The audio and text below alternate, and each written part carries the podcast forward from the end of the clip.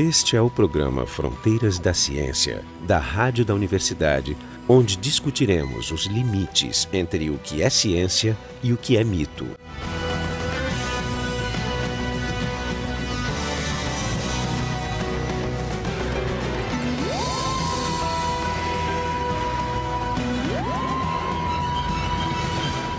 O tema de hoje é ciência e pseudociência. Aqui na mesa eu tenho o professor uh, Renato Flores, do Departamento de Genética da URGS, o Carlos Miralha, do Departamento de Filosofia da uh, Universidade Federal de Pelotas, o Jefferson Arenzon, do, do, Instituto de Física, Departamento de Física, e eu, Marco de Arte da Física da URGS. Fazer ciência passou a ser um lance de marketing, e as pessoas em geral dizem para tentar dar uma qualificação boa para o que eles estão fazendo, dizem: ah, o que eu estou fazendo é ciência. Isso acontece tanto em ciência como em, indústria. Hoje em dia se vende uma série de produtos onde se diz que são científicos para que se venda mais. E aí vem essa questão de o que é fazer ciência, se, se essas coisas são realmente científicas ou não. E e esse é o nosso tema, porque existe aquilo que se chama ciência, que está bem definido, e existe uma série de coisas parecidas com ciência que a gente vai chamar aqui de pseudociência, e que parecem, mas não são ciência. Então eu queria começar uh, instigando a mesa então a falar sobre esse assunto. Eu vou convidar o Renato para nos dizer alguma coisa sobre isso. Uh, bom, eu acho que a gente pode separar claramente uma coisa, ciência, das outras. É o método que a gente usa.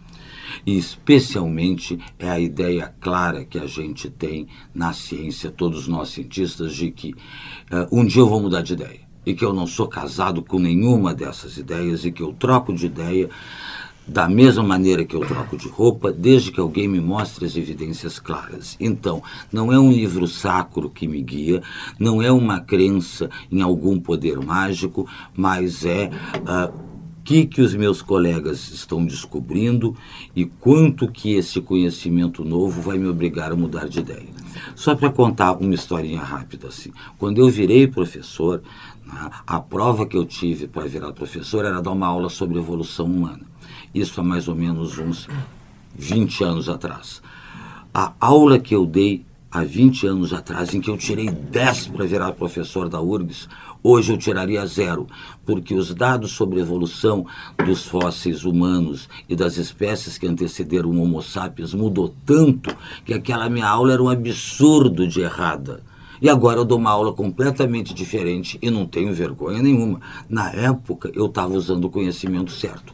Aí o conhecimento mudou e eu mudei de roupa junto com o conhecimento. É interessante que por trás, embutido no que você está dizendo, tem o conceito de mente aberta.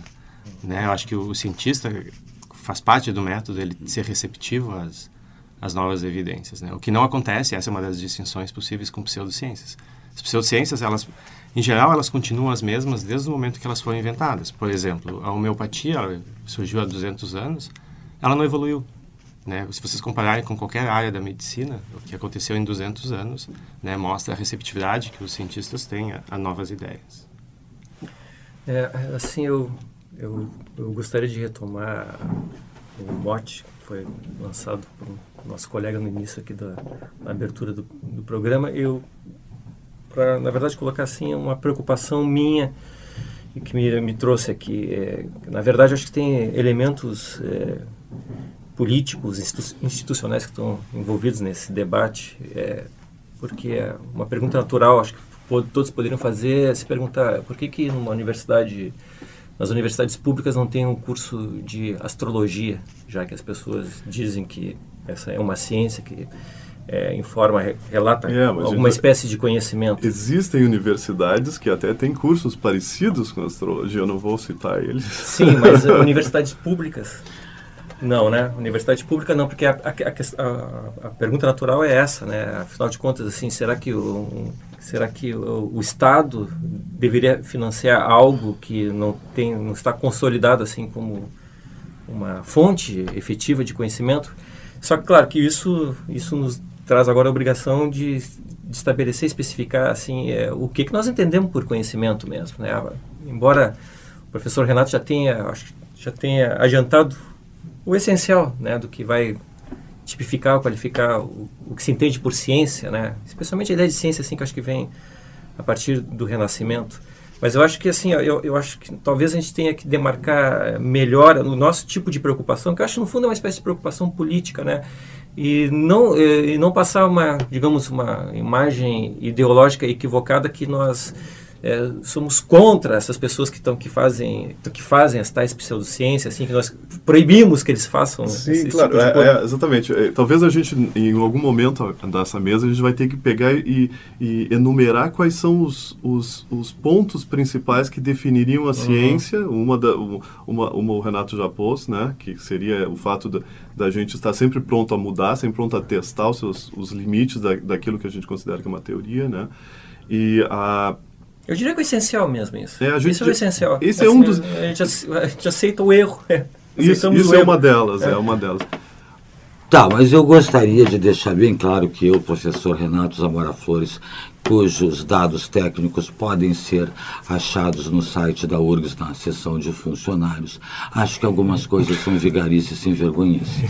Então eu acho, por exemplo, que florais é uma forma de enganar e de explorar as pessoas e se aproveitar da crendice deles. Eu acho que florais é uma questão de banditismo. Aqueles que não se sentirem adequados, vou repetir, professor Renato Zamora Flores, me processe. É uma questão de definir o que, que significa a prática ilegal é. da medicina. Né? É simplesmente por, a prática por quem não é médico ou praticar coisas eu que não são... Eu diria assim, o buraco é um pouco mais embaixo. Assim, ó, desde quando uma solução de planta fervida, de flor fervida, vai ter aqueles poderes mágicos? Aquilo é sem vergonhice né? Aquilo não tem assim, aquilo é enganar o povo porque não estão dando de graça. As pessoas pagam pelo raio dos florais. Acabei de ver um livro na livraria aí, Florais para Cães. Mas se as pessoas não têm vergonha na cara. Sim, bom.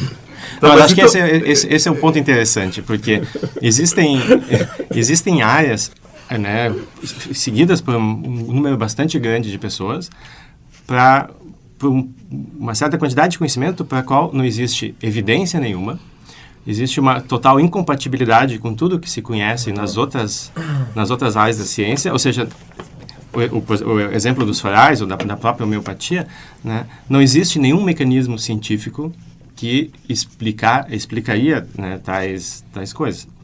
Mas isso não é um problema em si. A gente poderia ter um fenômeno para o qual não existe nenhuma, nenhuma Sim, explicação. mas o que tu disse é uma coisa interessante. A, a, essas pseudociências, elas propõem fenômenos que não só não tem evidências, vamos dizer, experimentais, onde tu possa testar de uma maneira isenta, como também contradiz todas aquelas outras coisas que a gente aprendeu que sim tem modos da gente da gente testar de forma isenta e reproduzir.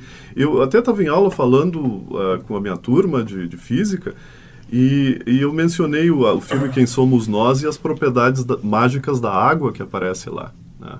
Que elas contradizem tudo que a gente conhece sobre o comportamento de líquidos uh, com átomos e moléculas. Elas se autocontradizem também. É, é, não, exatamente. Mas, pois é, mas ali alguns dos meus alunos, que são alunos de primeiro ano, eles, eles olharam para mim e se espantaram, mas, mas professor, isso não é verdade? Será? Em filme, no cinema, mentira? Como pode? Né? E eu disse para eles, mas, mas vocês chegaram a pensar Quão estranho é o que está sendo dito. Só para só exemplificar para quem está ouvindo o, do que se trata. Né? Essa, essa experiência que o, que o Marco relatou foi feita no Japão pelo Emoto e ele congelou amostras de água com etiquetas. Né? As etiquetas né, podiam ter palavras boas ou más, por exemplo, amor ou ódio. Dependendo Escrito da... em que língua? Não importa. segundo, segundo eles, a água sabe. Então, é. se, se escrever em Klingon, a água sabe. A água sabe. Mas eu já né? perguntei, eu já perguntei, me perguntei assim, o que que acontece se eu escrever amor e pensar ódio? Bom, não sei. Mas a água sabe. Né? Então, em função do que foi colocado na etiqueta, ao congelar, os cristais formados vão ser mais ou menos simétricos. Né? Bom, que cristais? Quando se congela uma amostra de água, se formam zilhões de cristais. Se vocês pegam uma, uma garrafa onde está escrito amor e saem procurando, vocês vão encontrar cristais simétricos. Só que o cristal se forma quando tem uma impureza na água. Então já tem uma, uma certa contradição. É porque né? a água não é tão O cristal pura. é simétrico quando a água é impura. Né?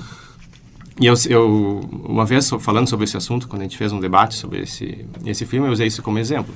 Então, toda vez que os meus alunos escrevem as equações, na mão antes de uma prova, né? É o equivalente da, da etiqueta na água. Na verdade, eles não estão tentando burlar o sistema, eles estão tentando ensinar seus líquidos interiores né, do, do, conteúdo.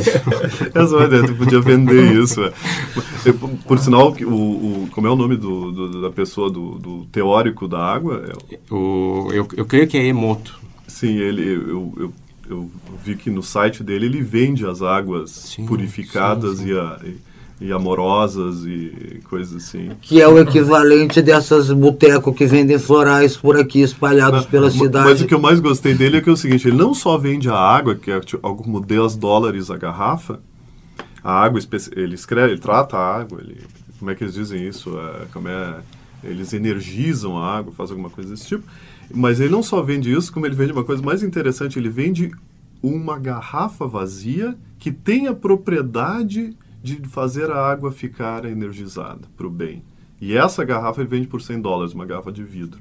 Tu pode comprar lá e aí você vai ter para o resto da sua vida água especialmente tratada. Tá. E o que, que nosso ouvinte aprende com isso? Veja, essas coisas que se travestem de ciência, porque o discurso da ciência é bom, quando o cientista diz que provavelmente vai fazer uma coisa, é bem possível que ele faça, e que poucas coisas progridem como a ciência, né? uh, isto serve de um ótimo rótulo para induzir você a comprar e consumir coisas que não têm qualquer eficiência. Né? Então, o que essas pessoas, quer o uh, japonês com a água miraculosa e seus cristais, quer uh, o uso de florais, quer outras coisas, terapia de regressão à vida passada, eu vou ficar na área médica onde eu entendo mais, terapia por imposição de mãos, serve para isto, para usar o discurso da ciência e fazer você, crente, otário, gastar o seu dinheiro. Então, não seja otário. Esse é o programa Fronteiras da Ciência, da Rádio da Universidade, e hoje a gente está discutindo ciência e pseudociência. Uh, uma outra coisa que eu queria saber, então vamos, vamos tentar de novo uh, estabelecer as, as similaridades e as diferenças. Né? No caso, no, o, o que o Renato estava uh, dizendo há pouco, o discurso da pseudociência ele se aproxima cada vez mais ao da ciência. Os termos são, estão ficando cada vez mais parecidos. Então, para o ouvinte ou para a pessoa leiga, não existe diferença entre uma pessoa falando que vai fazer uma colisão no superacelerador e conseguir as partículas da vida, ou da, não, de Deus, que estão, os, os físicos estão brincando, isso é uma brincadeira, né? uma brincadeira, que é a partícula de Deus, simplesmente porque é a partícula mais, mais importante de uma teoria muito importante da matéria. Então, eles estão procurando. Qual é a diferença entre esse discurso e o discurso de uma pessoa que diz, ah, eu boto magnetos num colchão e eu vou curar o teu problema de coluna? Né? Porque aí descreve todo o magnetismo, o jeito que ele interage. Qual é a diferença? a diferença essencial é, é a evidência. Né? O que se considera, em ambos os casos, como, como evidência. Em ciência, evidência significa que um determinado resultado vai ser testado independentemente por pessoas em lugares diferentes que esses resultados vão ser obtidos com a, o experimento mais isento possível, de preferência duplo cego. Duplo cego não significa, por exemplo, no então, caso qual é a da... diferença, por exemplo, homeopatia? Só para citar uma coisa que está no limite aí da discussão. Homeopatia. A homeopatia tem, existe há alguns anos e tem gente que diz, eu curei meu gato, eu curei o, o meu, meu tio doente. Isso... O, o exemplo típico é, uh, eu estava com resfriado e tomei remédio homeopático. Em uma semana eu estava é. bom. Sim, claro, sim. todo mundo fica bom de um resfriado em uma semana. Sim. Não, então a questão é, é evidência. Como é que a gente distingue um resultado genuíno, que é um efeito daquele, né, daquele remédio? Né? Embora a homeopatia tem toda uma discussão, porque a homeopatia é água, não existe nenhuma molécula lá dentro da, do, do, composto, do composto original. Como é que a gente distingue, então, o efeito da, da poção homeopática, que eu gosto de chamar, do efeito placebo? Né? Então, isso pode ser feito com um duplo cego. Nem a pessoa que está administrando o remédio, nem a pessoa que está recebendo devem ter ideia de que se aquilo ali é um placebo ou é um remédio. Você tem que fazer um grupo de controle o maior possível, dois grupos, um que recebe o remédio, um que recebe o, o placebo, e ao longo do tempo se, se vê se existe algum resultado significativo. Jefferson, é. efeito placebo, o que significa? Significa que se você acredita que o remédio vai melhorar, você já melhora um tanto. Então, para saber se o remédio de fato melhora, ele tem que melhorar mais do que a crença do indivíduo. Exato. Porque simplesmente acreditar que o remédio vai funcionar já cura boa Meu, parte eu, dos seus eu, eu, problemas. tenho, Exatamente, é. eu- o Renato tem razão. Eu tenho esse relato. Eu, eu sempre me curo no- na sala do, do médico. Quando eu estou na sala de espera, todos os sintomas desaparecem. Eu me sinto humilhado porque eu vou chegar na frente do médico e não vou dizer o que eu tenho. Isso Não se consigo. chama medo de injeção. É, também.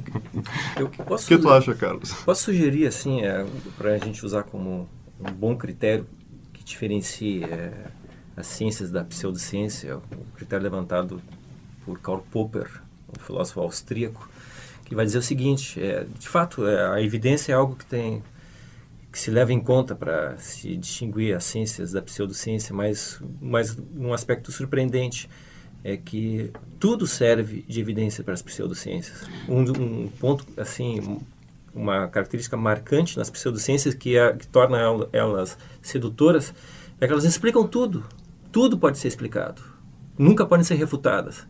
E é algo que, na Mas visão de que- Popper, Pode vai, explicar Tá, um é. pouco, Carlos, o que que é refutação? é, por exemplo, assim, ó, vamos, digamos que eu faço um meu mapa, mapa astral e é, no meu mapa astral, que eu, eu nasci em 15, 15 de junho, né, pela configuração dos planetas, vai dizer se o, o mapa astral que o astrólogo faz para mim é, mostra que eu sou uma pessoa mesquinha, sabe, que eu tenho um comportamento mesquinho.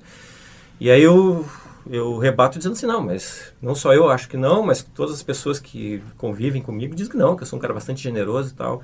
E aí o astrólogo diz, ah, mas é claro, eu tinha me esquecido que faltava eu eh, adicionar essa outra configuração aqui, porque a Lua se contrapondo agora a Saturno explica que isso como um efeito assim Que tu tem uma que vai tem- amenizar É, essa- que tu tem uma tensão mesquinha, mas o que se revela é uma outra coisa. Isso, isso, isso. Ou seja, dá para ajustar qualquer coisa. No, no- fundo, nunca a natureza vai poder rebater a tua teoria. Assim, tu sempre pode a- adaptar ela de forma tal assim que qualquer evidência vai servir para ti. Aham, e a ciência é diferente disso. É, uma evidência na ciência pode é, refutar a tua teoria, por exemplo. Refutar no sentido de dizer que ela Tá- não vale é mais. falsa, ela, não é vale falsa. Tradução pop, gente. Assim, dá para provar que o cara tá errado? Se dá para provar que o cara tá errado, é ciência. Exatamente. Se tudo que acontecer o sujeito explica, tipo o marxismo, né, aí não é ciência. Alguns pensam a psicanálise também. né? Também não. Qualquer dessas coisas. Por exemplo, alguma. Eu vou contar uma fofoca íntima assim. Estava num jantar comendo um churrasco com os psicanalistas e disse assim: Ô pessoal, agora que É, não, a é, gente. comer churrasco com psicanalista é um. É, porque tem que te cuidar, né? Tá, não. Até quando tu segura a faca. Na brincadeira aqui. E eu disse assim, ô pessoal, agora que nós ficamos amigos aqui, né, vamos fazer um experimento para ver se o complexo de Édipo existe. A gente vai ter circunstância familiar A e o resultado B. Então, se der ah, uma coisa levar a outra, nós vamos ter circunstâncias familiares e resultados diferentes. Aí a resposta do meu amigo psicanalista e que me deixou muito decepcionado. Ah, mas tu não levou em conta que tem o Édipo direto e o Édipo invertido? Assim, ah, a situação familiar A podia levar ao desfecho B ou C, e a situação familiar A linha podia levar aos mesmos desfechos. Então, na- do jeito que acontecesse, eu conseguia dar uma explicação a posteriori, quer dizer, uma explicação depois, eu não era capaz de fazer previsão nenhuma. É isso que o Karl Popper introduziu né, no discurso da filosofia da ciência, assim, ó, que ciência de boa qualidade tem que ter um experimento que você possa mostrar que o cara está errado. Pô, Sim, porque. Né? Não, tem uma outra, acho que tem uma, uma outra coisa que é o, o conceito que se usa de evidência, né? Ah, isso, isso é Em- em- importante. em- Essa, em eu ia ciência, entrar nessa é, questão. Em já. ciência, a evidência para é, é aquele resultado que foi obtido por um, um sistema criterioso, duplo cego, etc. Né? Por exemplo, não é eu pegar o meu mapa astral e procurar ali alguma coisa que eu me identifico. As pessoas são parecidas, vai ter sempre algo com que eu me identifico.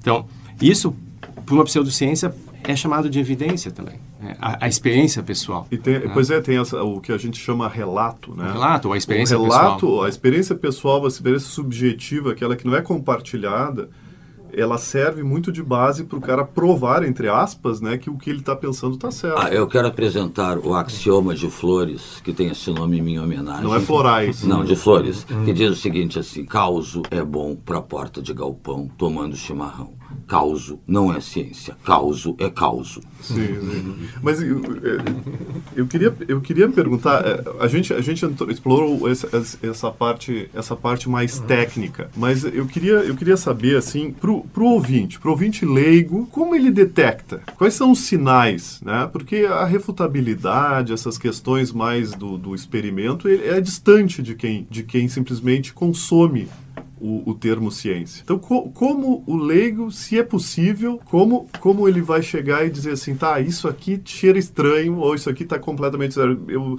trago de novo o que eu tinha falado, por exemplo, na, na, na, física de partículas, os físicos são muito criativos e engraçados e, e irreverentes na hora que eles começam a dar nomes às suas teorias, e os nomes parecem, por exemplo, par existem partículas que têm cheiros e sabores. Então, Carlos, o que tu acha do. Eu, não, na verdade, Quais são eu, os passos? Eu, eu, eu queria fazer a pergunta para vocês. Né? É. Por exemplo, é, é, vocês diriam que é, espiritismo é pseudociência? Quando se mete a é. provar que, de, que a alma existe hum. e que há uh, reencarnação, sim enquanto crença religiosa, não, todo sim, mundo não, entende. Não, Mas assim, como nessa, nessa questão de querer justificar que uh, o fato de alguém incorporar espírito é uma evidência científica, lá no meu ambulatório eu tenho meia dúzia de esquizofrênico que escuta, fala com Deus, sim, sim, Napoleão, questão, até com a sua camisa. A questão da, da, do espiritismo até é uma questão de se o fenômeno existe, né? É anterior ainda à explicação, porque existem, podem existir vários, vários momentos onde uma teoria entra, né? No caso do, do, do Espiritismo, a, a, primeira pergunta será: existe o, o, o, o, o efeito esse? Existe Eu... essa, essa, essa coisa? E depois que, quando a gente decide que realmente isso existe, teria que ter, fazer uma teoria sobre isso.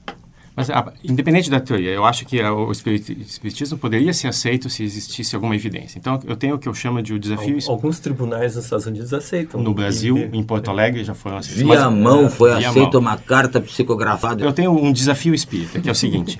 né? Então, existem milhares de livros de autores que foram psicografados, de quadros que foram pintados, mas eu nunca vi um artigo científico psicografado. Aparentemente, as pessoas continuam produzindo depois, uhum. depois que morrem morrem. A mesma coisa acontece com os cientistas, né? Existiram vários cientistas espíritas, não espíritas. Então, eu queria ver um artigo psicografado com resultados originais, né? Correto, com equações, mais ou menos, por exemplo, Einstein, né? Alguém poderia psicografar Einstein... e se Einstein conseguiu resolver os problemas que afligiam ele né, no final da vida. Ele teve tempo. Então, eu estou nas... Né, mas nossos... a questão da refutabilidade, talvez Einstein tenha se arrependido depois que passou pelo lado de Bom, lá. mas ele pode ter feito outras é. coisas. Ele não disse né? mais nada. Ele não vai opinar. Bom, Einstein, volte, diga alguma coisa para nós. Einstein. Não precisa ser pode, Einstein. Ser, Darwin. Pode ser anônimo. Se o cara, diz, ó, eu fiz isso aqui, mas eu, é, eu não quero mas, me identificar. É, mas por... me produza um artigo original com resultados e, novos. Mas por que, que o Jefferson está dizendo saiba. isso? Por que, que o Jefferson está dizendo isso? Por que, que ele, ele fala em artigo e por que, que ele fala em equação? Porque artigo e equação é uma coisa que não tem subjetividade. Ou foi bem feito, e aí a gente pode ter, uh, testar, a gente pode dar para outras pessoas lerem, ele pode ser bem feito e a gente chega à conclusão, bah, isso aqui foi feito e é não trivial. A maioria dos relatos que a gente observa que, que não são, uh, que, que, são desse tipo, do, do, tipo de incorporações, são relatos subjetivos, que podem ser ou podem não ser, a gente não tem como julgar. Né? Então é, é um pouco do porquê que o Jefferson fala tanto dos artigos e, da, dos, e das, e das, uh, das equações. Né? Simplesmente é, porque, porque é uma coisa que a gente, que a gente entre nós pode ter esse consenso que a coisa está certa, né? E foi feito por uma pessoa, por exemplo, a pessoa que incorporou. Imagina uma pessoa que incorporou que não tem treinamento em matemática. E aí ela uhum. produz um resultado que é matematicamente difícil de ser produzido e correto. Novo. Novo, novo, novo difícil de ser produzido e correto. Então, essa pessoa, né, ela está mostrando uma coisa que, vamos dizer, apesar de de às vezes ser difícil reproduzir. Não, eu, eu, eu, eu, eu, não, eu pensaria, sentaria e dizer assim, aqui tem um fenômeno que eu adoraria estudar. Uhum. Né? Então, esse é o programa Fronteiras da Ciência, da Rádio da Universidade. E a, hoje a gente está dissecando as diferenças, tentando dissecar as diferenças né, entre pseudociência e ciência. A gente está chegando ao fim do programa, eu queria que vocês tentassem dar um, um fechamento para o que a gente está discutindo aqui. Jefferson? Tá, eu, o, o, que eu acho, o que eu gostaria de dizer, é, parafraseando um pouco o Fernando Pessoa, que é o seguinte: demarcar a, o limite entre ciência e pseudociência é preciso, né, no sentido de é necessário. Uhum. E deve ser feito o, o, mais precisamente possível. É difícil, é óbvio que é difícil estabelecer um critério geral que seja válido para todas as pseudo, proto, para ciências, né? mas em casos específicos, eu acho que é possível fazer. Carlos? É, não, eu só insisto nessa ideia, assim, talvez com nossas brincadeiras o ouvinte fique pensando que nós somos os donos da verdade e, e que, que a, a ciência é, é, o lugar da certeza, mas é justamente o contrário, acho que a gente quer defender aqui, né, que o, o lugar da, da, na ciência, a ciência é o lugar da, do progresso do conhecimento, né, ou seja, já admitimos de antemão assim que nós não temos certezas na ciência. E é algo e essa é uma característica que eu acho que que vai diferenciar de forma marcante do que se faz em pseudociência, porque até onde eu vejo, né, eu posso estar equivocado com relação a isso assim, mas os que vendem vendem a pseudociência assim já trazem certeza. E então insisto né, nesse ponto assim, nós não somos donos da verdade. E inclusive estamos abertos, né, se alguém é, de uma pseudociência aí famosa quiser nos convencer a partir de evidências, nós, é, e, aceitaremos. Estamos rezando por fenômenos novos. É. E óbvio, é óbvio, a gente às vezes é acusado de... Né, a ciência acha que sabe tudo. Obviamente a ciência não sabe tudo. Se a ciência soubesse tudo, eu não tinha emprego hoje. O Renato não tinha emprego, vocês todos não teriam não era, emprego. Não seria né? ciência, né? Se soubesse não, tudo. Não existiam cientistas. O caráter da ciência é investigativo, né? Sim. Por natureza. Renato? Desconfie, não acredite sem estudar bem o assunto. Só para dar um exemplo final, essa quantidade de cosméticos para prevenir você, especialmente a nossa ouvinte, do envelhecimento. Por exemplo, que é uma coisa mais idiota do que shampoo de DNA vegetal? E a quantidade, tinha quatro marcas no mercado de shampoo de DNA vegetal, e você acha que o DNA da planta ia entrar na sua cabeça e fazer o seu cabelo ficar melhor? Olha só, nós estamos cercados de gente querendo pegar o nosso dinheiro, inventando as histórias mais absurdas então, desconfie, vai estudar antes. Não acredite nessas pessoas porque elas estão loucas para botar a mão no nosso bolso. Basicamente é a mesma coisa quando você recebe um e-mail da Nigéria dizendo que um príncipe morreu e o irmão dele quer depositar um milhão de dólares na sua conta. Basta que você envie alguns dados por e-mail. Você desconfia. Basta fazer a mesma coisa no caso dos nigerianos na vida toda, né? seja na política, seja na no supermercado. No supermercado. Desconfia, inclusive, da ciência, mas ela, ela não se importa. O nosso papel, o, o, papel do cientista é desconfiar. É desconfiar. Todo mundo, todo cientista está louco para derrubar a teoria do companheiro e para ficar ele famoso no lugar do companheiro. Estiveram com a gente hoje aqui o, o Renato Flores, do, o professor do Departamento de Genética da URGS, Carlos Miralha, do Departamento de Filosofia da UFPEL, e o Jefferson Arenzol, da, do Departamento de Física da URGS, e eu, Marco de Arte, da Física da URGS. Obrigado.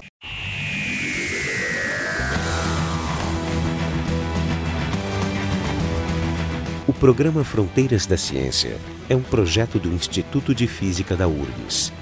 A rádio da universidade não é responsável por eventuais opiniões pessoais aqui expressas. Técnica de Gilson de Césaro e Neudimar da Rocha. Direção técnica de Francisco Guazelli.